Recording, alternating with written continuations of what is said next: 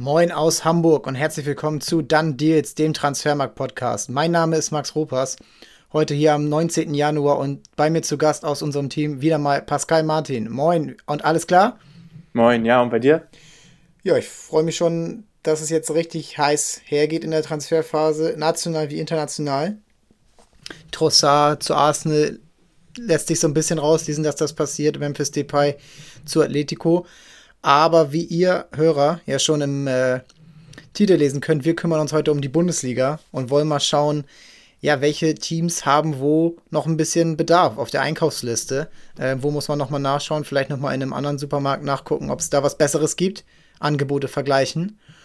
Und es sind jetzt noch zwölf Tage und es ist für manche Mannschaften echt schon dringend. Und ja, wir haben uns so ein bisschen ausgemacht, dass wir die Tabelle durchgehen von oben nach unten und bei jedem Verein so ein bisschen schauen, okay, haben die noch Bedarf? Kommt da noch was? Könnte noch jemand gehen, worauf man dann reagieren muss? Und passiert eventuell auch schon was im Sommer, was jetzt vielleicht schon so ein bisschen sich abzeichnet? Hashtag Jude Bellingham. Ähm, ja, Pascal, ich würde sagen, wir fangen einfach an und wie wir das so im Bundesliga-Podcast ähm, kennen, meistens geht es mit den Bayern los.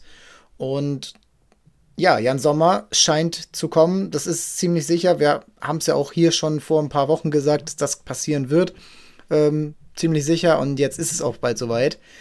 Siehst du, abgesehen von ihm, noch Bedarf auf irgendeiner Position, dass du ähm, sagen würdest, okay, mit diesem Spieler könnten die Bayern ihre Ziele eher erreichen? Mhm. Ähm, ja, vielleicht nicht kurzfristig jetzt im Winter, aber ganz heißes Thema muss natürlich im Sommer die Stürmerposition werden. Ähm, ob man da quasi mit etwas Verspätung dann einen richtigen Nachfolger für Lewandowski holt. Ähm, bisher hat ja in der Hinrunde Chupomoting einen guten Job gemacht, aber ob er das auch äh, ja, über einen langfristigen Zeitraum so zeigen würde, mh, hm, könnte man bezweifeln. Ähm, und vor allem sollte es ja auch Bayerns Anspruch sein, da einen wirklich großen Namen auch zu haben. Äh, Im letzten Sommer war da ja auch schon Harry Kane irgendwo mal ein bisschen genannt worden. Und ich fände eigentlich, dass das auch ein relativ spannender Spieler wäre, auf den die vielleicht auch im Sommer nochmal schauen könnten. Ähm, was meinst du dazu? Kane wäre natürlich eine Nummer. Äh, für mich immer noch einer der Top 5 Stürmer überhaupt äh, weltweit. Äh, na, neben Haaland, neben Benzema, neben Lewandowski.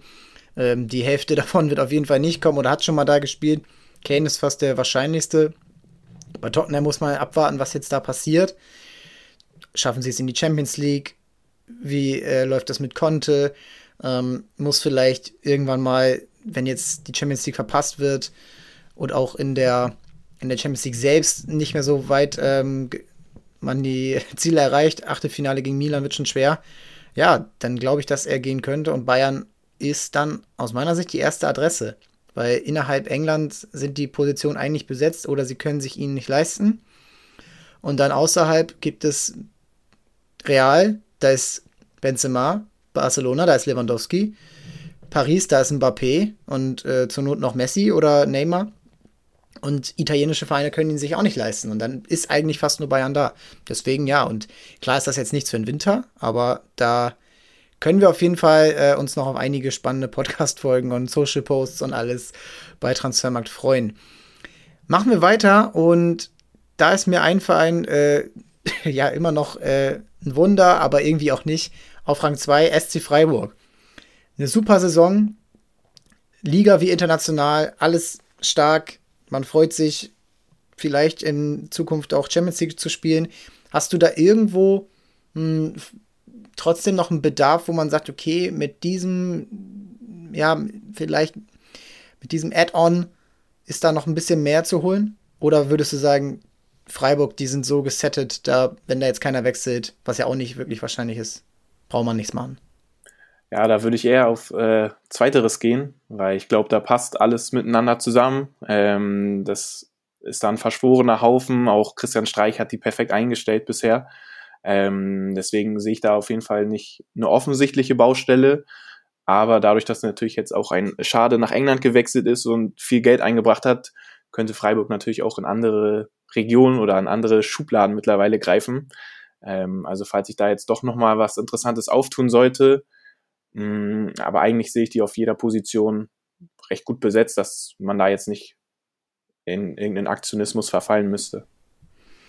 Ja, und dann, also das ist ja auch so äh, stark, dass ähm, Schade ja irgendwo dann gar nicht diese krasse Rolle bisher im Team hatte. Also war jetzt nicht unersetzlich und ähm, das ist dann ja eigentlich das, was äh, viele sich erhoffen, wenn sie eben so einen Transfer äh, tätigen. Und im Sommer, ja, kann man dann schauen. Für sicherlich werden ein oder andere Interessen da sein, aber auch durch Schlotterbeck haben sie ja schon richtig gut Geld gemacht und ich glaube, Freiburg hat immer gut daran getan, den Kader so gut es geht zusammenzuhalten und punktuell zu verstärken.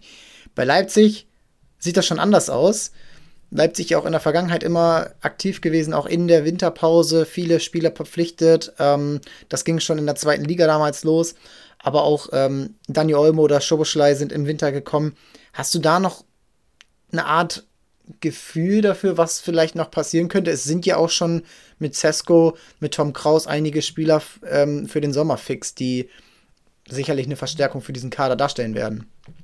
Ja, ähm, also Leipzig sehe ich auch eher, wenn die auf dem Transfermarkt aktiv werden, dann auch eher Richtung langfristig gedacht ähm, und jetzt nicht noch auf die Rückrunde geschaut, ob man da irgendwie seine Ziele erreichen kann. Ähm, da ist ja auch das größte Thema, wie man dann einen Nkunku ersetzen könnte, wenn er dann wirklich im Sommer gehen sollte. Der ja, Wechsel zu Chelsea ist ja eigentlich schon oder wird ja schon als quasi fix gemeldet und da wartet man ja auch nur noch auf die äh, Bestätigung der Vereine. Ähm, und da müsste man ja natürlich wen finden, der, der ihn ja nicht adäquat ersetzen kann, weil das geht einfach nicht. Aber jemand, der vielleicht gut an sein Niveau herankommen könnte, ähm, oder ob man das vielleicht versucht, über einen anderen, äh, über eine andere Position die Qualität hereinzuholen. Ähm, aber jetzt sehe ich den Kader eigentlich relativ gut aufgestellt. Offensiv, defensiv, Mittelfeld, also eigentlich überall. Im Tor, da ist natürlich noch die Frage, Gulaschi fällt ja aus, oder? Ja, ähm, durch seinen Kreuzbandriss kann das noch, gerade bei älteren Torhütern, kann das natürlich bis zum Ende der Saison gehen. Ja. Haben Nyland, aber das, ja, das ist jetzt eine äh, Grundsatzfrage, die, die sich Max Eberl und Koda stellen müssen. Aber wie das FC Bayern ja auch gerade merkt, der Markt ist dünn. Ja. Also wen willst du jetzt groß holen, ohne da groß ins äh, Risiko zu gehen? um dann am Ende des Jahres mit drei Torhütern und eventuell einer mm, zu hohen Gehaltsbelastung zu stehen. Ja, definitiv. Also an sich hast du jetzt zwar die zwei Torhüter äh, und noch ein paar äh, ja, junge Spieler, die dann noch nachrücken könnten. Ähm, ist natürlich jetzt nicht so die Kategorien, die die ja, gehen wollen würden. Natürlich, wenn man da jetzt so Blaswig und Nyland hört, dann sind das jetzt eigentlich nicht die zwei Kandidaten, ähm, die man sich da bei Leipzig dann vorstellt. Aber ähm, könnte man wahrscheinlich für ein halbes Jahr noch verkraften, denke ich. Bisher sah es ja auch ganz in Ordnung aus. Blaswig gerade echt überzeugt. Wer noch ein Thema bei Leipzig ist, ähm, diesmal aus der Schweiz, Adon Yashari, zentrales defensives Mittelfeld. Ähm, Luzern, der Verein, wo er spielt, die haben anscheinend finanzielle Probleme. Es könnte sein, Leipzig wird da als einer der Interessenten genannt, dass er dann noch hinwechselt, aber auch das wäre eher ein Perspektivtransfer. Ähm, wird jetzt sicherlich nicht direkt obwohl auf dem sicherlich auf dem Sechser-Position irgendwann Bedarf sein wird. Leimer wird den Verein verlassen. Ähm, bei Hadara muss man schauen. Schlager eher vielleicht auch so ein Achter. Das, das ist abzuwarten. Auch Kampel nicht mehr der Jüngste. Ja, aber das ist echt ein Verein, der immer über, der immer viel macht und jetzt aber vielleicht erkannt hat, okay, gerade durch Marco Rose, die Spieler, die ich habe, die passen mir. Ein Schlager zum Beispiel viel besser, seit er da ist. Und dann muss auch vielleicht nicht mehr so viel gemacht werden. Wo auch eigentlich nicht viel gemacht werden muss, Eintracht Frankfurt, denn die Mannschaft funktioniert. Die Mannschaft zeigt, dass sie schnell Spieler integrieren kann, wie ein Kolomoani, wie ein Lindström, wie ein Götze und ist jetzt auch abgesehen von Paxton Aronson, den, äh, den äh, Nachtspieler aus, aus den USA, ist da jetzt auch noch nicht wirklich was passiert und aus meiner Sicht würde ich sagen, wenn da jetzt nicht auf, auf der Abgangsseite was passiert, ist diese Mannschaft super aufgestellt. Ja, sehe ich auch so. Ähm, was jetzt noch reingekommen ist, halt die Verletzung von Tuta. Ähm, ich glaube aber, dass der nicht so lange ausfallen sollte. Ähm, und natürlich auch irgendwo die Rolle von äh, Hasebe. Also wie lange kann er mit seinen äh, ja, 39 Jahren mittlerweile äh, noch spielen? Also da könnte man auch schon mal sich darauf vorbereiten, im Abwehrzentrum was zu machen. Da gab es jetzt auch schon die ersten Gerüchte von einem Spieler von Antwerpen, ein Ecuadorianer, ich habe seinen Namen gar nicht, äh, Pacho, glaube ich. Ja, ähm, genau. Und der war jetzt schon mal lose mit denen in Verbindung gebracht worden, dürfte aber, glaube ich, sehr teuer werden. Also könnte wahrscheinlich dann auch eher was fürs, für den Sommer werden, ähm, wo man dann auch ja noch mehr Planungssicherheit, äh, Planungssicherheit hat, wie es dann für die kommende Saison auch aussieht. Aber ähm, ja, also das Abwehrzentrum würde ich schon stark in den Fokus setzen bei Eintracht Frankfurt, aber die anderen Positionen äh, oder ja, Positionsbereiche, da ist die Qualität schon sehr, sehr hoch und da würde ich auch erst schauen, wenn sich halt was ergibt bei möglichen Abgängen. Ähm, das Interesse im Sommer dürfte ja bei vielen, vielen Spielern da sein. Kamada wird ja auch zum Beispiel mit dem Ab Abgang in Verbindung gebracht. Ähm, und da dürften ja viele weitere Spieler folgen. Also Kolo Moani sicher auch. Äh, könnte da nochmal ein heißes Thema werden. Ähm, und ja, dann müsste halt Frankfurt reagieren. Was halt auch ein Name ist, der mir da so in den Sinn kommt, ist Patrick Pfeiffer vom Nachbarn aus Darmstadt. Äh, wir als Hamburger kennen ihn noch aus der Jugend hier vom HSV. Hat sich super gemacht, aber auch da eher im Sommer, denn Augsburg hat letztes Jahr für ihn geboten im Sommer und selbst da haben sie, wo du ja viel mehr Planungsmöglichkeiten hast als jetzt kurzfristig im Winter, Nein gesagt. Und Darmstadt will aufsteigen. Darmstadt will in die Bundesliga. Jetzt letztes Jahr knapp gescheitert, dieses Jahr echt gut, gut dabei. Und Pfeiffer ist eine der Säulen mit seiner Kopfballstärke. Und klar müsste man ihn vielleicht bei einem guten Angebot auch in der Bundesliga abgeben. Aber das wäre dann eben für Frankfurt aus meiner Sicht der ideale Mann, gerade in so einer Dreierkette zentral. Mit seiner Größe könnte das richtig gut passen. Und ähm, du hast die, du hast die Aus, du hast die Gerüchte für Abgänge be, äh, benannt. Da gibt es noch einige, ja, gerade in der Verteidigung äh, Spieler, die, deren Vertrag ausläuft. Ein Dikar, Hasebe sowieso mit seinen 39, ja, Touré. Also, das ist alles, ähm, das ist alles ähm, natürlich eine, ähm, eine herausfordernde Situation für Frankfurt, aber wenn es in ein Verein in den letzten Jahren bewiesen hat, dass sie mit Abgängen klarkommen, die wirklich einschneidend sind und sich dann wieder neu erfinden und wieder neu ähm, äh, ja, weiterentwickeln, neue Spieler irgendwo entdecken, wie ein Kolomorni, wie ein Aller früher, wie ein, ähm, wie ein Luka Jovic, dann ist das Eintracht Frankfurt. Wird auf jeden Fall weiter entspannt sein. Und Kolomorni, wo ich ihn gerade anspreche, der kann natürlich auch der Spieler sein, der die meisten, äh, die meisten Dollarscheine reinbringt, wenn, wenn er dann im Sommer wechseln sollte und er auch gerade in der Champions League jetzt so weitermacht. Das wird richtig spannend, wie er jetzt mit diesem gewachsenen Standing gerade so gegen Neapel ähm, agiert. Union Berlin, Rang 5, zwischendurch mal Rang 1 in der Bundesliga. Jetzt kurzfristig äh, Ryerson verloren an Borussia Dortmund. Das ist wieder so ein Transfer, wo man sagt, ey, es gibt einfach krass verschiedene Kräfteverhältnisse in der, in der Liga. Da kann einfach Dortmund als Sechster mal eben beim fünften die Ausstiegsklausel 5 Millionen zahlen und die anderen, ja, die hatten schon bei der Vertragsunterschrift mit dieser Ausstiegsklausel ja schon keine Wahl, äh, als sowas reinzuschreiben, weil ähm, das einfach die ähm, die Gesetze des Markts sind. Und glaubst du, dass sie da jetzt noch was machen? Skarke war ja auf dem Weg zu Schalke. Da wurde dann aber das Veto eingelegt, wahrscheinlich mit der Vorahnung, dass Ryerson wechselt. Glaubst du, da wird noch was anderes passieren, ähm, abgesehen vom Transfer von äh, Roussillon? Ja, also ich denke mal, dass dieser Roussillon-Transfer vielleicht auch schon als kleiner Vorgriff zu verstehen ist. Äh, Reasson konnte zwar ja auf beiden Seiten spielen und eher natürlich auf der rechten, aber ähm, dadurch, dass jetzt mit Roussillon noch ein weiterer Kandidat für, für die Außenbahn gekommen ist, ähm, würde ich sagen, muss da auch gar nicht mehr so viel gemacht werden. Ähm, Trimmel hast du ja auch noch auf der rechten Seite und dann ja halt eben noch die Kandidaten wie beispielsweise ein Skarke, dass man einfach den Kader auch nochmal in der Breite äh, auch noch hat. Also ich kann mir eigentlich nicht vorstellen, dass da noch groß was kommen sollte, aber Union Berlin ist ja eigentlich immer dafür bekannt und das hatten sie auch bei Roussillon eindrucksvoll unter Beweis gestellt, dass sie halt einfach mal aus dem Nichts einen Transfer aus dem Hut zaubern, ähm, bei dem man sich dann auch erstmal wieder fragt, okay, ähm, wieso muss der da, also wieso muss der kommen und äh, wie soll der reinpassen?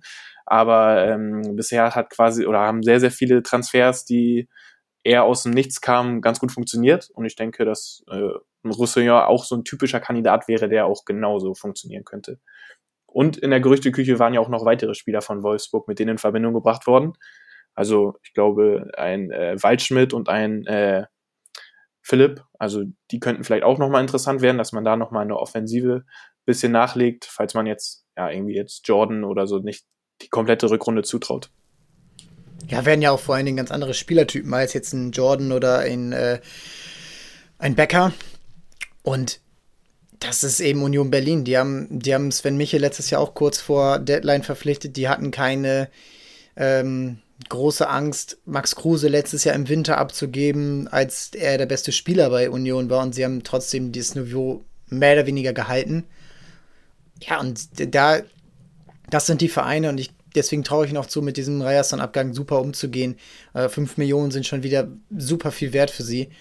Und das ist ja nun auch gerade Europa League, steht auch bald schon wieder an. Wenn du da weiterkommst, dann hast du innerhalb von fünf Wochen Dart vier Spiele.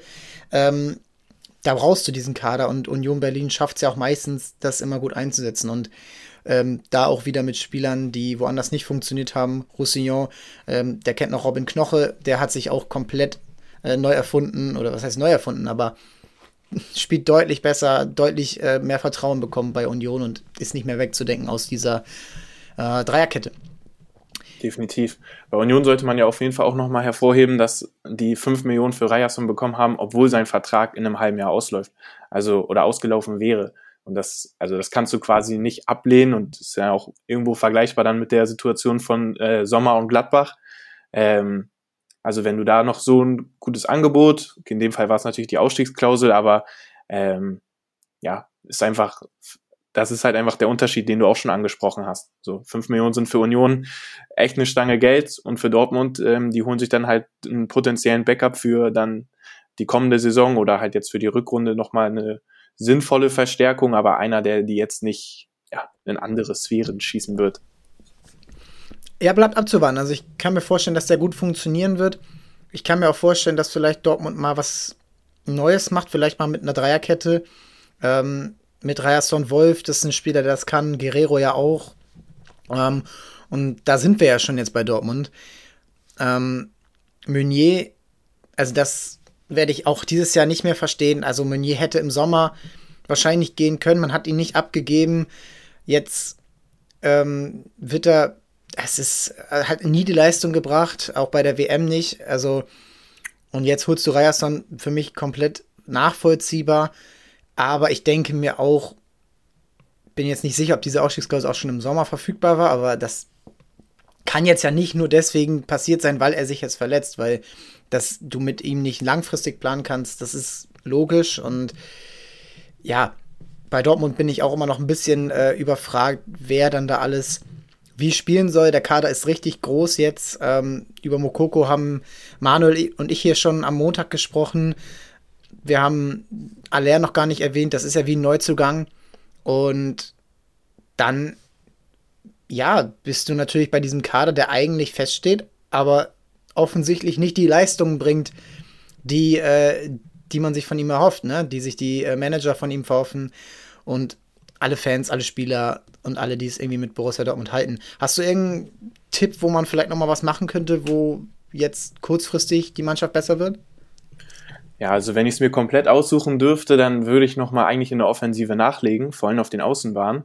Aber eigentlich ist, also der Kader ist halt einfach zu gut besetzt, was so die Namen angeht und natürlich auch ähm, die Verträge der Spieler. Also du kannst da jetzt nicht einfach mal so einen plötzlich verkaufen. Du hast wahrscheinlich nicht mal einen Markt für die Spieler. Ähm, also da würde mir jetzt konkret halt einfach Malen und Ademi einfallen, die jetzt in der Hinrunde überhaupt noch nicht funktioniert haben, quasi auch in der Offensive gar keine Beteiligung an irgendwelchen ja, Toren oder äh, irgendwie am Offensivspiel wirklich hatten, ähm, hingen da meist eher in der Luft. Ähm, bei Malen gab es auch sogar auch schon das Gerücht, ob er nicht vielleicht sogar zu Eindhoven erstmal wieder zurückge zurückgehen könnte.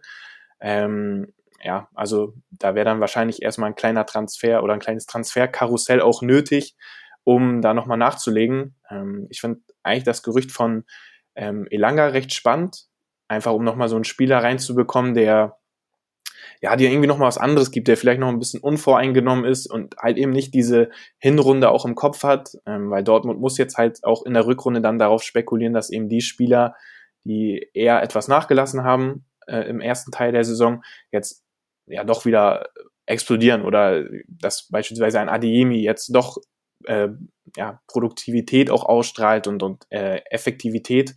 Ähm, ja, also wenn ich es mir aussuchen könnte, ich würde wahrscheinlich Elanga holen. Ich finde ich finde den Namen eigentlich recht, sehr, recht spannend und er hat ja auch beim Menu auch schon hier und da mal gezeigt, dass er ein guter Gewinn für die Offensive sein kann. Ist auch noch ein etwas anderer Spielertyp als die anderen beiden genannten schon. Mm, also er bringt noch mal ein bisschen eine andere Komponente rein, finde ich.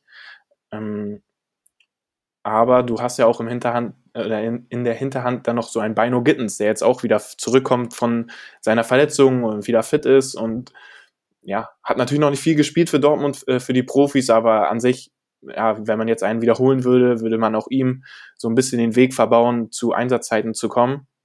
Und ja, deswegen schwierig. Also man müsste wahrscheinlich erst nachlegen, wenn dann halt vielleicht doch noch wer gehen sollte. Aber auch hier zeichnet sich ja auch eher ab, dass im Sommer der große Umbruch folgen könnte. Da gibt es ja schon diverse Berichte, dass da quasi ja, mehr als eine Handvoll Spieler auf jeden Fall gehen sollen oder gehen können. Ähm, und natürlich auch die offenen Fragen mit den äh, auslaufenden Verträgen, Reus, Hummels, da sind ja auch sehr, sehr gute Namen ja dabei. Von daher, also ich ja, das dürfte bei Dortmund auf jeden Fall ein extrem spannender Sommer werden. Ob das auch schon im Winter ein bisschen äh, anzu oder zu sehen sein könnte, ja, würde ich auch mal eher bezweifeln, aber ich fände es spannend, wenn man einen Elanga holen würde. Das ist der Name, der am konkretesten ist und ja, ich hoffe, dass, dass dann auch, er ist jetzt einer der, ich, ich sehe schon, was du siehst, aber ich, also was du dir versprichst, aber irgendwie bin ich gerade, was dieses Dortmunder, diese Dortmunder Spielanlage angeht, echt erstmal gespannt darauf, wie das jetzt nach der Rückrunde auf dem Platz aussieht. Und dann würde ich auch sagen, okay, dann kann man schauen, ob ein neuer Spieler da äh, helfen kann. Weil wenn es so weitergeht wie in der Hinrunde, dann kannst du da irgendwen, da kannst du auch die größten Spieler der Welt drin haben, wenn du keinen Support hast, wenn du keine Abstimmung hast, und nur darauf angewiesen bist, dass Jude Bellingham dir ähm, den, den Arsch rettest, rettet, dann, dann reicht das nicht und dann kannst du holen, wen du willst. Wolfsburg und Gladbach, zwei Teams, die eher durch Verkauf, Verkäufe auffallen. Äh, Roussillon haben wir angesprochen, Gila Vogie bei Wolfsburg, eventuell zu Stuttgart. Und bei Gladbach geht es ja eigentlich nur um die Torhüterposition. Und wenn Sommer geht, dann kommt Omlin. Oder gibt es für dich da noch irgendwo Bedarf bei diesen Teams? Nee, also das sind eigentlich nur genau die beiden Sachen.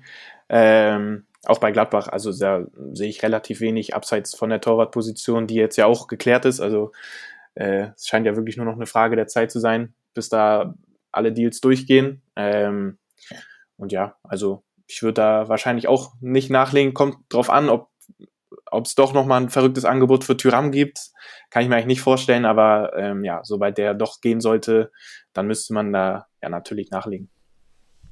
Ja, und was halt auch ein Trend ist, ist, dass die Spieler doch häufiger mittlerweile ablösefrei wechseln. Also es gibt jetzt keine Zahl richtig, aber Spieler ab einem gewissen Marktwert im letzten Jahr allen voran Pogba zum Beispiel, allen voran ähm, auch das war jetzt kein ablösefreier Wechsel, aber ein Haaland, wo es lange feststand. Also diese Planungssicherheit, die, ähm, die ist super wichtig. Antonio Rüdiger, ein Jahr davor David Alaba ähm, und Tyram könnte sich auch dort einreihen, dass er eben im Sommer dann ablösefrei den Club verlässt.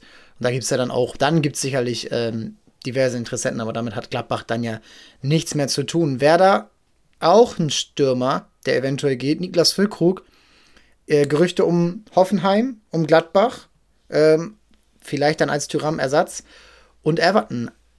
Aber ist das realistisch, dass Niklas Füllkrug jetzt dieses ja, Biotop Werder Bremen, Bundesliga, Nationalspieler geworden, verlässt, jetzt kurzfristig?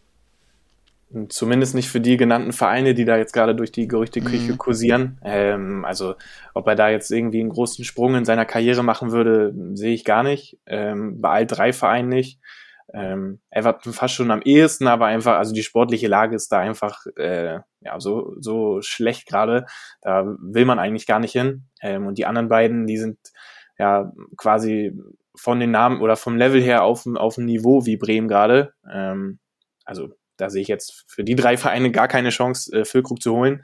Ähm, also da müsste auch schon eher ein, ja auch ein verrücktes Angebot. Das hat, hört man ja auch aus Bremen immer schon, dass nur ein verrücktes Angebot auch die irgendwie noch umstimmen könnte. Ähm, also ja, wenn da jetzt wirklich ein zahlungsfreudiger Verein aus England, der besser dasteht als Everton kommt, dann sehe ich da doch eine Chance, ähm, dass Füllkrug auch nochmal recht kurzfristig jetzt gehen kann, aber eigentlich sehe ich, also sehe ich die Chance sehr gering, dass es da nochmal zum Transfer kommt. Ich könnte mir auch sogar vorstellen, dass er über den Sommer hinaus bleibt, weil, wie du es halt sagst, also er hat da eine Wohlfühloase bei Bremen. Hm, ob er die woanders bekommen würde oder vorfindet, ja, ist erstmal, ist auch fraglich. Bleibt spannend bei Werder, bleibt spannend, wie sie diesen Kader, der jetzt super funktioniert, gar keine Frage, in Zukunft weiterentwickeln wollen, denn Werder ist klamm wie die meisten Traditionsclubs. Sie haben aber auch leider nicht so die Spieler, ähm, vielleicht gesehen von so einem Pieper, die nochmal richtig, die jung sind und die diesen, ja, die mal 20 Millionen Ablöse einbringen können. Das, also Füllkrug, kurzfristig könnte das vielleicht sein. Bei Marvin Dux bin ich mir immer ein bisschen unsicher, was so wirklich sein Höhepunkt, sein, sein Maximum ist. Vielleicht ist es das, was er gerade zeigt. Und das ist ja gut, aber das ist dann vielleicht auch nicht wertvoll für einen Verein, der viel Geld ausgeben muss oder kann.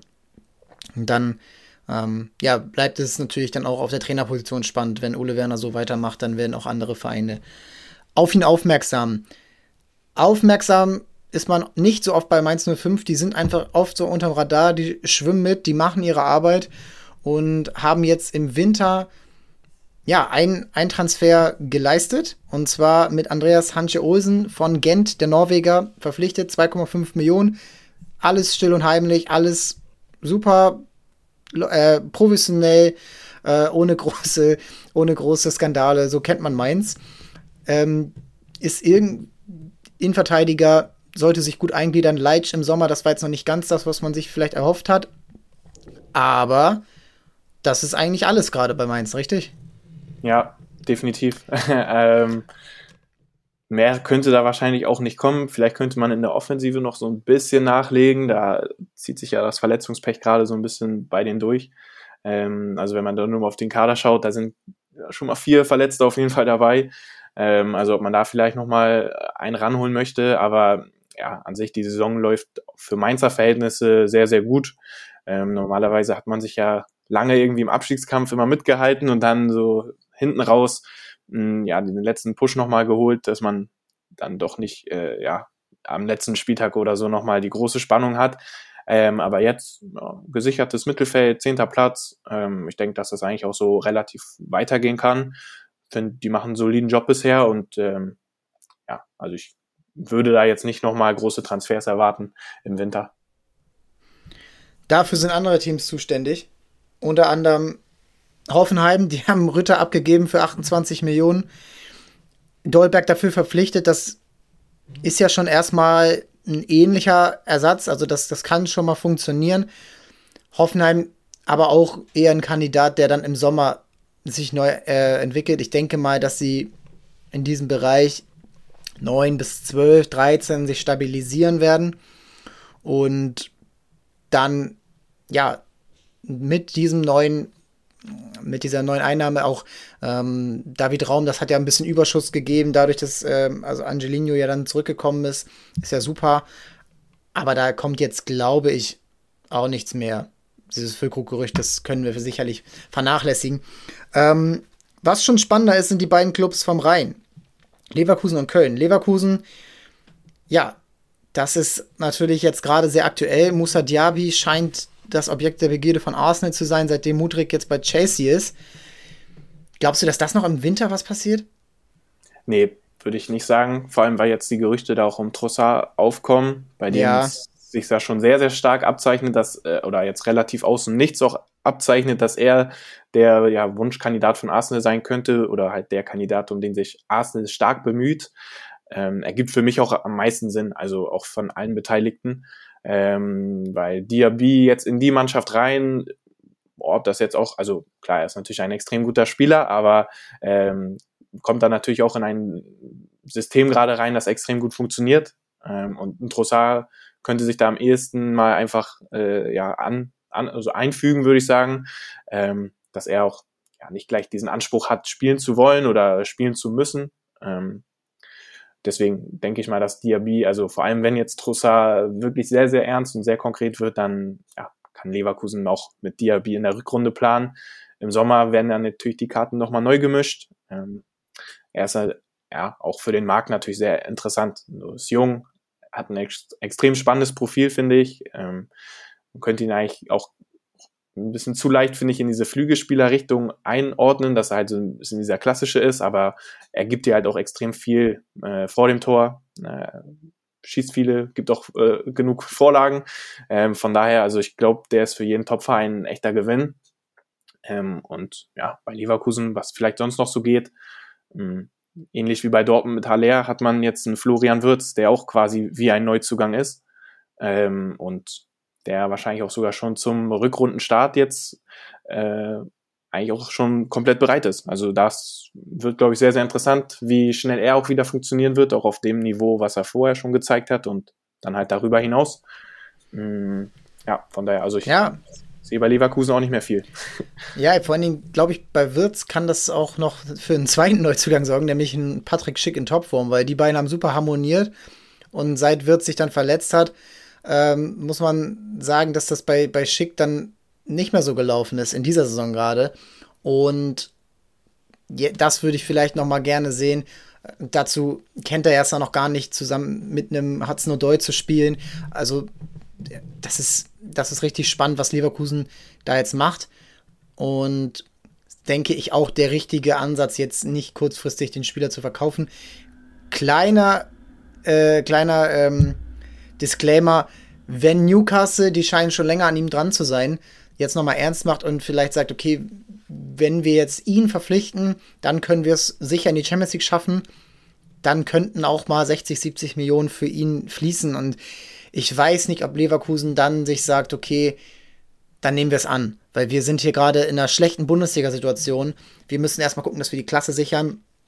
Und wenn er im Sommer eh weg ist, dann, dann schauen wir, dass wir es jetzt hinkriegen, weil ich finde, auf den Außenpositionen, sie haben Lotzek, sie haben Hudson O'Doy, sie haben jetzt wieder Wirtz, Frimpong, das ist, das ist ein wahnsinnig guter Kader. Ähm, und ich finde, dann müsstest du eigentlich als Leverkusen ähm, in der Lage sein, das zu verkraften. Gerade wenn du vielleicht dann auch kurzfristig nicht für 70 Millionen, auch nicht für 50, sondern vielleicht für vielleicht eine Laie, dann jemanden noch mal zu verpflichten.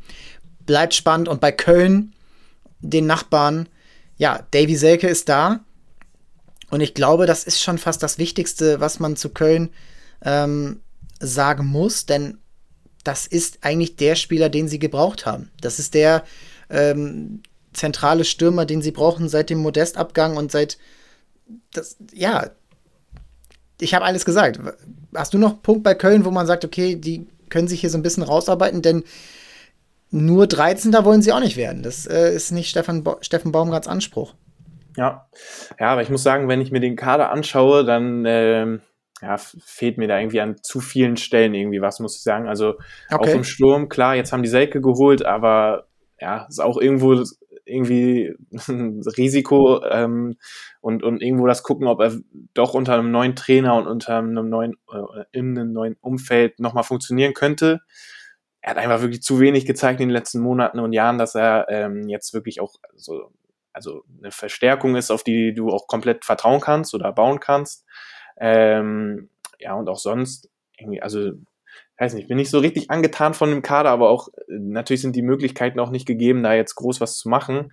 Ähm, von daher, also ich sehe Köln auch lange noch eher weiter mit da unten rumspielen und jetzt vielleicht nicht in die Abstiegszone reinkommen, aber auch jetzt nicht großen Sprung machen Richtung, Richtung Euroleague oder äh, internationale Plätze. Ähm, ja. Ja, vielleicht bin ich da auch ein bisschen zu optimistisch, was Steffen Baumgart aus Spielern macht. Ähm, das, das kann sein. Ähm, Modest hat er ja auch wieder komplett äh, in die Bahn gebracht und jetzt bei einem anderen Verein siehst du, dass es ja dann schon auch ein Umfeld braucht, was, was es ihm gut tut. Und das hat Baumgart halt bewiesen. Gerade schon bei Paderborn, Spieler aus der vierten Liga hochgezogen, die mittlerweile Bundesliga spielen. Und viele Verletzungen. Äh, Anderson, das ist ähm, natürlich ja, bitter, dass, dass der Spieler einfach so wenig ähm, für den Verein zeigen kann. Ähm, auch Marc Uth verletzt. Und dann musst du im Sommer halt schauen, ey, Skiri wird wohl gehen. Der vielleicht wichtigste Spieler neben Jonas Hector. Ja, und dann würde ich fast sagen, vielleicht musst du jetzt aber schon ein bisschen im Winter ein bisschen vorplanen. So, vielleicht wird auch ein Skiering noch gehen. Es ist schon alles passiert und ich würde jetzt sagen, kurzfristig vielleicht zu großes Risiko, aber vielleicht langfristig, wenn du dadurch zwei, drei Spieler vielleicht noch neu holen kannst, die dir jetzt, wie du gesagt hast, den Kader verbessern, dann musst du es vielleicht machen. Ja, und dann sind wir beim äh, Big Spender, beim, äh, beim deutschen FC Chelsea, FC Augsburg. Fünf Neuzugänge bereits. Bello, Colina, Cardona und äh, Jeboa äh, und äh, Engels. Also, das ist ein, das ist ein Statement, was Augsburg dort ablegt. Vielleicht auch so ein bisschen ähm, getrieben durch den Trainer Enrico Maaßen, der vielleicht so ein bisschen erkannt hat, dass, ich die, dass er diesen, ähm, wie sage ich das, Spielstil nicht verändern kann. Er hat sich ziemlich schnell dann an diesen typischen Augsburg-Stil angepasst. Bei Augsburg, ja, die haben jetzt wahrscheinlich schon alles erledigt, aber wie würdest du jetzt so ähm, im Nachhinein diesen, diese Transfers beurteilen? Gerade mit den beiden äh, Kroaten, Colina und Bello? Ja, erstmal, also dass Augsburg jetzt zum jetzigen Zeitpunkt so der Transfergewinner der Bundesliga ist, äh, finde ich, kann man schon so sagen, äh, aber ist schon auch verrückt. Ich glaube, damit hätte haben nur die wenigsten oder kaum einer gerechnet. Ähm, finde aber, dass ähm, ja das schon mutig ist, auch ein Ausrufezeichen, wie du sagst. Ähm, ja, die legen komplett nach, vor allem die Offensive. Das sind ja fast nur Offensivspieler, ähm, die da jetzt gekommen sind. Und ja, dass Augsburg sich auch irgendwo das Standing geholt hat, ein äh, Bellio zu bekommen und Gladbach da zeitgleich auszustechen. Ähm, das zeigt auch irgendwo, dass da irgendwie im Hintergrund ganz gut gearbeitet wird. Ähm, und ich denke mal, dass es schon ganz gut funktionieren kann. Die Optionen jetzt vorne aber natürlich auch extrem groß sind. Also du hast ja gefühlt mehr, also das kannst eigentlich für jede Position da vorne doppelt irgendwie aufstellen und eigentlich hast du auch nicht wirklich einen Qualitätsverlust. Ähm, also da kann man, also ich würde die fast alle eigentlich so auf einem Niveau sehen. Deswegen macht es vielleicht für Maaßen auch nicht ganz einfach, ähm, dann da so ja seine Wunschaufstellung zu finden oder die Aufstellung, die, die mit der er dann häufiger äh, ja, in ein Spiel gehen wollen würde. Mm, aber ja, also kann an sich nicht schaden, wenn Augsburg so viele Spieler auch hat im Abstiegskampf. Ähm, ist es vor allem auch hilfreich, wenn jetzt ein Spieler vielleicht doch mal in ein Loch fällt und ja, länger mal nicht trifft, dann äh, kannst du vielleicht noch mal schnell einen anderen reinschmeißen, der jetzt, äh, der dir mehr gibt. Ähm, aber ja, ist auch irgendwo natürlich trotzdem Risiko, weil, weil die Niederlechner abgeben, auf den man eigentlich immer setzen kann, ähm, den jetzt auch einfach aufgrund der ganzen Transfers auch direkt an Härte abgeben konnten. Ähm, und ja, jetzt müssen halt die neuen direkt funktionieren auch. Augsburg sowieso immer dafür bekannt, einen der größten Kader der Liga zu haben. Und der Erfolg in dem Sinne, sie sind einfach seit jetzt zwölf Jahren in der Bundesliga, gibt ihnen recht. Also du hast immer wieder einen Spieler, den, ähm, den du dann wieder aus dem Hut zauberst. Du hast auch irgendwo einen Spieler, der sich dann, oder es findet sich immer einer, Golko Katscha erinnere ich mich mal vor vielen Jahren, die, die dir dann helfen, wenn du sie brauchst. Und das ist dann der, das Faustpfand von, vom FC Augsburg und sie haben ja schon richtig gute Ergebnisse erzielt. Die haben die, haben die Bayern geschlagen und jetzt geht es halt in den nächsten Wochen die vier Vereine dahinter, und da kommen wir jetzt auch gleich zu, auf Distanz zu halten. Und ich traue es Augsburg, weil es Augsburg ist, einfach wieder zu. Und dann sind wir bei der Hertha und die haben ja vor drei Jahren, kurz vor der Corona-Krise, den absoluten Rekord aufgestellt, was äh, Wintertransfers angeht. Das ist alles so ein bisschen ruhiger geworden. So, die, äh, das liegt ja auch natürlich an dem Investor. Aber jetzt für die, diese Saison finde ich, und das ist so meine Wahrnehmung, das wird mir alles ein bisschen zu schön geredet, was die Hertha spielt. Denn es ist nicht viel besser von den Punkten als letztes Jahr, wo du gerade so die Klasse in der Relegation gehalten hast. Und den Kader finde ich jetzt auch nicht so ja, so unbedingt ohne alle Diskussion Erstliga reif, dass du sagen musst, die dürfen eigentlich da unten nicht stehen. Ich finde das aktuell einfach sehr, sehr durchschnittlich und das ist vielleicht noch ähm, äh, ein bisschen ausgeschmückt. Stimme ich dir komplett zu. Ähm, ist auch mein Eindruck. Ähm, dadurch, dass es halt eben die letzten Jahre so schlecht teils aussah, ähm, ist für mich auch das Gefühl, dass jetzt quasi so einzelne Sachen, die bei anderen Vereinen komplett selbstverständlich sind, also sich den Einsatz mal zeigen unter Sandro Schwarz, auch mal jetzt auch nicht mal nur Fehlpässe zu spielen oder was auch immer, aber ähm, da, ja, wie du sagst, also zu einfache Sachen werden da für mich auch äh, zu schnell hochgelobt und auch direkt gleich immer das Positive darin gesehen, okay, das lief jetzt, das lief okay, darauf kann man aufbauen, aber es ist halt auch schon ja fast eine, also es sind 15 Spiele schon rum und jetzt nur noch auf alles irgendwie aufzubauen, ähm, ist dann für mich auch vielleicht nicht äh, die richtige Herangehensweise oder die Erwartungshaltung aller. Ähm, also es muss dann auch irgendwo die Entwicklung kommen und die ist bisher für mich ausgeblieben, finde aber den Kader an sich gar nicht so verkehrt. Also ich würde da vielleicht andere in der, äh, also ich würde den zum Beispiel nicht schlechter sehen als den von Köln. Eigentlich sogar besser Nein, von den Namen nicht. und von den Kandidaten, also von den Spielertypen auch her. Und das, was ähm, jetzt mit Niederlechner gekommen ist, also dass man einen Niederlechner holt und Selke abgibt, finde ich, ist eigentlich für mich der fast perfekte Tausch, zumindest aus härter Sicht, weil du einen Spieler abgibst, der viel zu teuer war, der dir nichts gegeben hat und jetzt bekommst du einen Niederlechner, ähm, natürlich schon älter, aber du weißt genau, was du von ihm bekommst. Der wird eigentlich, ich bin mir re relativ sicher, dass der in der Rückrunde seine Tore machen wird ähm, und auch in wichtigen Momenten helfen kann. Und ja, wenn du so einen Spieler als Joker bringen kannst oder vielleicht auch mal einfach so reinwerfen statt Konga, ähm, ist das ganz gut für mich. Und wenn man dann vielleicht auch noch, weil es gab ja auch, oder gab ja auch schon die Gerüchte, dass man äh, einen Rese sogar auch noch vorzeitig holt ist jetzt zwar ein bisschen wieder abgekühlt, wäre für mich aber eigentlich auch der perfekte Kandidat, um den Kader nochmal in der Breite auch ein bisschen besser aufzustellen oder Juke auch mal richtig Konkurrenz zu machen, weil ja, er ist für mich irgendwo noch der Kandidat, ähm, den man am ehesten auch wieder rauspacken könnte aus der Startelf. Äh, es, es macht zwar irgendwo Spaß, ihm anzu, äh, zuzusehen, weil er halt einfach einen Spielwitz mitbringt, aber er, er gibt dir halt vor dem Tor gar nichts und da könnte halt ein Riese helfen. Ähm, also das wäre für mich, wenn du, falls ich dir die Frage direkt schon klauen würde, ähm, da würde ich nochmal nachlegen auf links außen ähm, und eigentlich Rese auch direkt dann schon für den Winter holen. Ja, würde natürlich nur Sinn machen. Frage ist, ob Holstein Kiel das zulässt. Ja, auch ein Verein, der eher sich im Mittelfeld in der zweiten Liga bewegt. Rese sowieso ein Spieler, den ich jetzt nicht unbedingt bei Hertha vor Ort hätte, sondern vielleicht eher ja, bei so einem typischen Dreierkettenclub, der der irgendwie so das Beste aus sich macht. Union Berlin so ähm, an der obersten, ähm, obersten Kategorie, weil er einfach ein Spieler ist, der oft wirklich unterm Radar läuft in der zweiten Liga. Mm, und bei Hertha, ja, ich weiß nicht, also Niederlechner, ich stimme dir zu, aber ich stimme, muss auch sagen, der war heute häufig verletzt und das kann schnell mal wieder passieren. Der ist 32, dass das jetzt so deine, dein, dein äh, Move ist im Winter, ja, Big, von Big City Club brauchen wir nicht mehr sprechen. Das sind nicht mehr die, also das ist offensichtlich das Eingeständnis, dass das Hertha einfach nicht ist. Das ist für mich das Paul Dada Hertha und das ist auch in Ordnung. Das ist ein Verein, der dort mitschwimmt und zwischen 10 und 15 landen wird.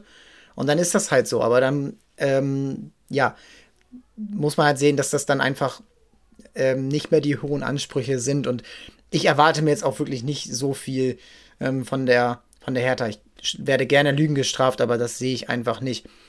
Die drei Vereine dahinter haben ähnliche Probleme. Alle so ein bisschen mit verschiedenen Ausgangslagen. VfB Stuttgart als erstes. Gila Vogie. Ist das die Rettung? Bruno, jetzt unter Bruno Labbadia, der ja vielleicht erstmal komplett den Kader neu aufstellen wird, als es Matarazzo kurz vor oder vor Weihnachten getan hat. Denn Labbadia ist eigentlich ja sowieso immer dafür bekannt, es ein bisschen anders zu machen als davor. Pragmatisch. Und ist das nicht vielleicht ja eh der wichtigste Trainer äh, Winterneuzugang? Ja, kann man so sagen. Ähm, er ist ja eigentlich bekannt als der Feuerwehrmann schlechthin. Ähm, ja, von daher, also es würde mich nicht überraschen, wenn er Stuttgart dann auch äh, aus der Abstiegszone holen würde oder die auch noch retten würde. Ähm, ja, ähm, finde den Kader an sich hat hier und da spannende Spieler, finde ihn aber eigentlich trotzdem in der Breite oder vor allem in der Menge irgendwo zu dünn. Ähm, Gerade vorne sind zwar sehr, sehr viele Kandidaten im Kader zu finden, aber viele sehr, sehr jung. Allgemein der Kader ist ja der jüngste der Liga, wenn ich mich nicht täusche. Und auch, dürfte, Euro dürfte so sein. Und auch europaweit, glaube ich, sehr, sehr gut dabei.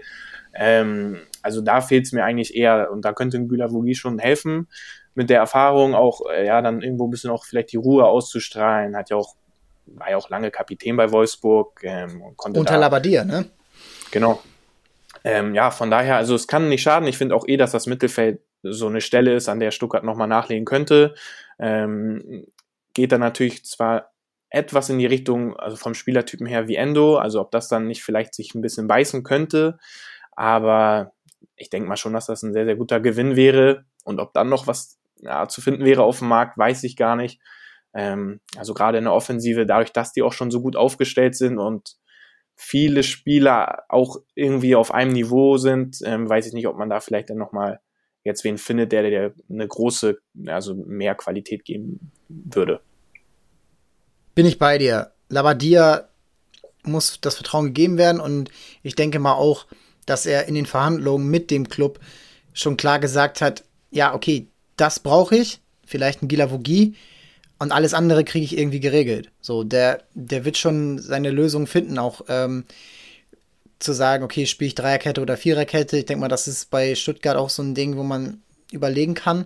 Äh, Wagnermann rechts, Sosa links und dann in der Innenverteidigung musst du schauen, wen äh, Mafopanus klar, aber ob du dann das eben so ausstellst, ich könnte es mir vorstellen, dass er eher auf die Viererkette geht. So hat er in der Vergangenheit auch meistens gespielt. Und dann ja, Girassi vorne, das könnte ihm helfen, wenn der das hinbekommt. Auf ihn wurde gesetzt, nachdem Kalajdzic gegangen ist. Und das ist dann, ja, der Punkt, wo du im Abstiegskampf sagst, okay, wenn ich diesen Stürmer habe und wenn er sagt, okay, das ist Girassi, dann vertraue ich dem, weil sonst hätte ich gesagt, okay, vielleicht wird da nochmal nachgelehnt.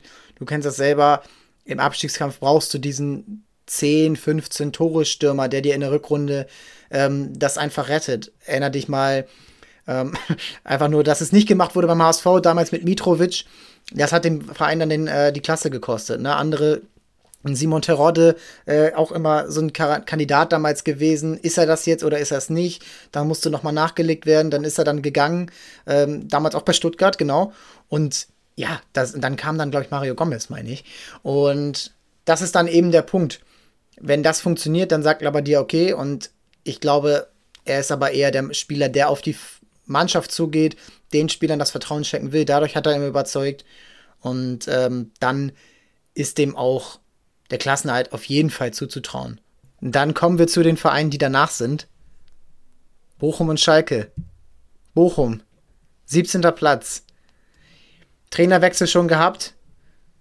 Die Frage ist, wie kommen sie aus der Rückrunde? Ich bin immer noch dabei, dass sie für mich der erste Abstiegskandidat sind, trotz der neuen Line. Wie, wie schätzt du denn die, ja, die Line von Schlotterbeck, Kevin Schlotterbeck und äh, Pierre Kunde ein, den man noch aus Mainz kennt?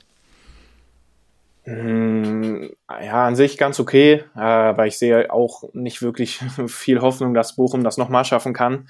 Ähm, das sind für Bochums Verhältnisse solide Transfers, aber ob die dich jetzt wirklich weiterbringen, das wage ich, also wage ich zu bezweifeln und ich kann es mir eigentlich nicht wirklich vorstellen, dass jetzt mit einem Schlotterbeck äh, plötzlich die Defensive ähm, solide auftritt und das mit einem Kunde ähm, ja auch dann irgendwie aus dem Mittelfeld nochmal was anderes äh, hervorkommt. Also ich ja, sehe da für die Rückrunde eigentlich eher schwarz für Bochum und kann mir eigentlich wirklich nicht vorstellen, dass sie es nochmal schaffen werden ähm, weil der Kader ja wirklich nicht so äh, das Niveau der Bundesliga hat, aber ja, letztes Jahr haben sie es irgendwie auch schon geschafft, also vielleicht auch dieses Jahr wieder. Ja, da waren sie ja nie so abgeschlagen, dass sie ja schon zu Beginn waren. Jetzt haben sie sich hochgekämpft, 13 Punkte, immerhin vier mehr als Schalke, 36 Gegentore nach 15 Spielen. Gut, da kommen dann auch mal sieben gegen Bayern zustande. Dann hast du aber immer noch mehr als zwei pro Spiel in den anderen 14. Und in den verbleibenden 19 Spielen musst du ja irgendwie auf deine 32, 33 Punkte kommen. Und das, ja, da hast du schon recht, das wird sehr, sehr schwer mit diesem Kader.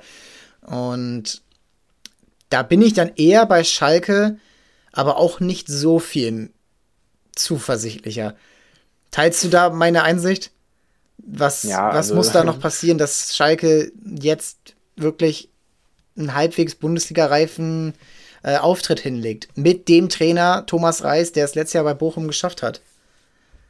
Ja, es sind zwar natürlich nur fünf Punkte äh, auf Platz 16, also es kann ja auch immer sehr, sehr schnell dann gehen. Du musst ja eigentlich nur zwei Siege holen, dann bist du fast schon dran oder auch schon vorbeigezogen. Also äh, vielleicht malen wir gerade auch Bochum und Schalke das jetzt auch ein bisschen zu schwarz aus, die Rückrunde. Aber ähm, das hat mir, also war für mich bisher viel zu wenig zu sehen, auch äh, ja von beiden, von Schalke erst recht. ähm, da gab es wieder einen großen Umbruch. Ähm, irgendwie hat es auch, also ja, sehe ich die Qualität auch nicht wirklich gegeben, finde, wüsste auch nicht, was man da jetzt groß machen müsste, ob da jetzt ein Spieler dir plötzlich weiterhilft oder zwei nochmal auf irgendwelchen Positionen. Also ich, ich glaube einfach, dass es, da gibt's zu viele Baustellen, beziehungsweise jetzt nicht offensichtliche Baustellen in dem Sinne, sondern ähm, dass halt die Qualität einfach nicht also so gut ist, um die Konkurrenz dann nochmal zu erreichen, äh, ist mein Gefühl. Ähm, ja, also ich denke mal eher, dass vielleicht aus Schalke-Sicht schon schlau wäre, auch vielleicht jetzt schon im Winter ein, zwei Spieler zu holen, die dir schon irgendwo weiterhelfen, aber vor allem dann auch, wenn es Richtung zweite Liga gehen sollte, dass man Kandidaten hat, die für einen möglichen Aufstieg auch schon direkt ähm, ähm da sein würden. Also dass man da vielleicht schon jetzt in einem halben Jahr irgendwelche Säulen auch aufbauen kann. Ja, das ist gerade der Punkt. Ähm, wir haben noch gar nicht Florent Mollier angesprochen, der jetzt zurück nach äh, Frankreich gewechselt ist das ist ja auch irgendwie, natürlich, sie haben Gewinn gemacht dadurch, äh, für 500.000 gekommen, für 1,5 Millionen wieder gegangen, damals, ähm, Gott, äh, jetzt zu Nantes und da, aber es ist ja auch irgendwie ein Zeichen dafür, dass das einfach keine strukturelle, langfristige Planung ist. Du hast da irgendwie einfach gar kein Konzept und abgesehen von Tom Kraus, der im Sommer weg ist, das ist, ähm, das ist nicht viel. Das ist wirklich nicht viel Qualität. Und du hast, bist dann noch bei Salazar, der aber auch verletzt war und wahrscheinlich auch noch ein bisschen ist. Und dann bist du bei älteren Spielern wie Terodde, wie Polter, wie Kaminski, die Torhüter-Position immer irgendwie nicht, nicht so wirklich gelöst. Kral auch kein guter Transfer im Sommer gewesen aus meiner Sicht. Und dann bist du eigentlich schon bei diesem klassischen zweigleisig Plan und das ist vielleicht bei Schalke gerade echt noch der Punkt, dass du wirklich wieder für die zweite Liga planen musst, was ja keiner richtig hören will, aber was bleibt dir denn anderes übrig? Wenn das deine, wenn das deine Foundation, dein, dein, dein Fundament ist, dann kann ich ja gar nicht so nie sein, weil selbst wenn sie die Klasse halten, dann bist du ja bei den finanziellen Rahmenbedingungen im nächsten Jahr wieder unten mit drin. Und natürlich kannst du dann irgendwie darauf hoffen, dass du dich dann weiterhin durchmogelst auf Rang 16, 15, aber das ist eigentlich jetzt schon, wir wollten den Sommer so ein bisschen mit einbeziehen. Aus meiner Sicht die These, Schalke muss jetzt schon für die zweite Liga planen und vielleicht dann eher ja, Spieler bei Heidenheim scouten, bei Sandhausen, bei Hannover 96, als jetzt irgendwie sich irgendwie Luftschlösser zu malen, dass sie das jetzt, dass sie dann etablierter Bundesligist sind. Sie haben die Chance, klar, aber ich glaube, das ist dann auch alles. Ja, ähm, vor allem das heißeste Gerücht ist jetzt ja gerade Michael Frei für den Sturm und das ist ja auch dann wieder so ein ah. Kandidat, den man quasi auf eine Ebene von äh, Tirode und Polter packen könnte. Also was einer, ist da der, jetzt der, der, Punkt? Also warum will ich jetzt den noch verpflichten? Ich verstehe es nicht und ich bin ja. da einfach nicht überzeugt, dass Schalke irgendwie schon im Sommer, finde ich, die Trainerverpflichtung von Kramer war schon ein Desaster mit Ansage. Die Verpflichtungen ja. der Spieler waren zum großen Teil einfach falsch. Schwolo im Tor, das ist nicht der Backup, den du, äh, nicht der Backup, äh, der Rückhalt, den du brauchst. Du hast Terodde, ja, du, du kennst das bei ihm, dass das nicht in der ersten Liga funktioniert. Und abgesehen von Salazar hat auch kein Spieler und Kraus, kein Spieler da so wirklich ähm, was gezeigt. Und auch auf einen Kaminski in der Bundesliga zu setzen, aus meiner Sicht ein Fehler. Und ja, jetzt ärgerlich so. Und Flick und Chalanulu, die sind jetzt verliehen. Das waren auch so zwei so kleinere Hoffnungsträger, die du so, ähm, die du so hattest. Die spielen jetzt auch zweite Liga, Nürnberg und Sandhausen. Ja, und das ist dann irgendwie so ein bisschen äh, ernüchternd, was gerade bei ja. Schalke passiert. Ja. Ja. Und, äh, und dann sind wir mittlerweile schon am Ende. Wir haben knapp eine Stunde gesprochen, Pascal. Morgen geht es schon wieder los, Bundesliga, Leipzig gegen Bayern. Also da ist jetzt auch direkt schon ähm, der erste Test für diese Wintertransfers und dann auch, wenn du siehst, ach du Scheiße, wir haben ja wirklich gar nichts richtig hinbekommen im Winter. Die Vorbereitung hat nichts genützt. Dann wird vielleicht noch mal der ein oder andere Club reagieren. So und so, so läuft's ja. Und dann ist ja auch schon wieder englische Woche. Also bis zum Deadline Day sind noch drei Spieltage in der Bundesliga und da wird sich noch einiges rauskristallisieren. Pascal, ich danke dir. Du bist weiter, uns, äh, weiter für uns aktiv am Transfer scouten und im Gerüchte scouten. Wir hören uns spätestens nächste Woche wieder. Ähm, wir werden am Montag auf jeden Fall für euch da sein in der Folge. Das ist dann der 23. Januar. Ja. Und dann versuch, werden wir auch die äh, Schlagzeilen ein bisschen erhöhen. Bis zum Deadline Day am 31.01 werden mehr Folgen kommen. Am Montag kann ich euch mehr dazu sagen, wie oft und wann wir dann erscheinen. Bleibt auf jeden Fall dabei. Abonniert den Channel, wenn ihr es noch nicht getan habt. Checkt Transfermarkt in den Kanälen. Instagram, Twitter, Facebook, auf der Website, auf der App, wie auch immer. Und wir hören uns dann spätestens Montag wieder. Vielen Dank und äh, dir alles Gute, Pascal. Bis dann.